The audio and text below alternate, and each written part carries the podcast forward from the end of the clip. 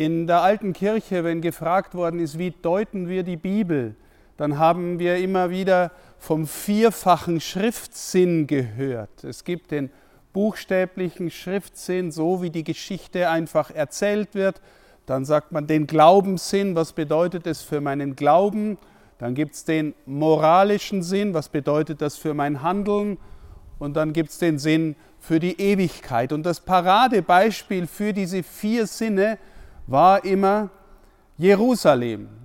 Das konkrete geschichtliche Jerusalem, so wie es sich zeigt. Dann im Glauben gesprochen, das neue Jerusalem ist die Kirche, der Ort, den sich Gott, Christus geschaffen hat, der wir alle miteinander sind. Das Moralische bedeutet, ich bin Kirche, in mir ist Jerusalem. Und die Ewigkeit bedeutet, wir ziehen ein ins himmlische Jerusalem. Warum sage ich das? Wir ziehen jetzt gleich in einer Prozession hinein in die Kirche, um nachzuvollziehen, wie es mit Jesus gegangen ist. Wir gehen gewissermaßen mit ihm. Aber die Frage ist, spielen wir einfach nur Theater?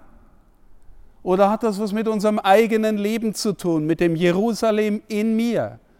Sie wissen, dass Jesus intensiven Auseinandersetzungen entgegengeht. Er wird jetzt bejubelt beim Einzug in Jerusalem Nachher werden sie schreien, kreuzige ihn. Und sie treiben ihn ans Kreuz aus der Stadt hinaus. Er wird außerhalb der Stadt gekreuzigt. Fragen wir uns in unserem eigenen Herzen, darf er einziehen? Darf er in mir der Herr sein? Oder gibt es auch die Momente, wo ich ihn raushaben will, wo ich zutiefst ich selber sein will? und wo ich womöglich teilnehme an seinem gekreuzigt werden außerhalb der Stadt.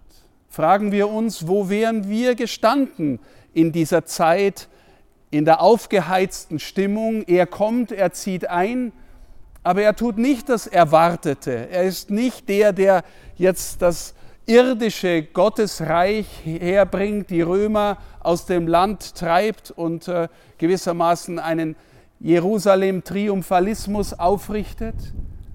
Er will die Herzen der Menschen verändern, auch unsere Herzen.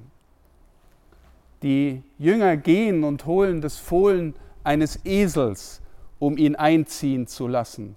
Und da kommt die schöne Zeile, wenn ihr gefragt werdet, wofür, dann antwortet, der Herr braucht es.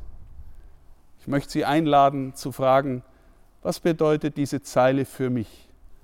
Der Herr braucht dich und er will mit dir nach Jerusalem einziehen. Und so lasst uns miteinander gehen.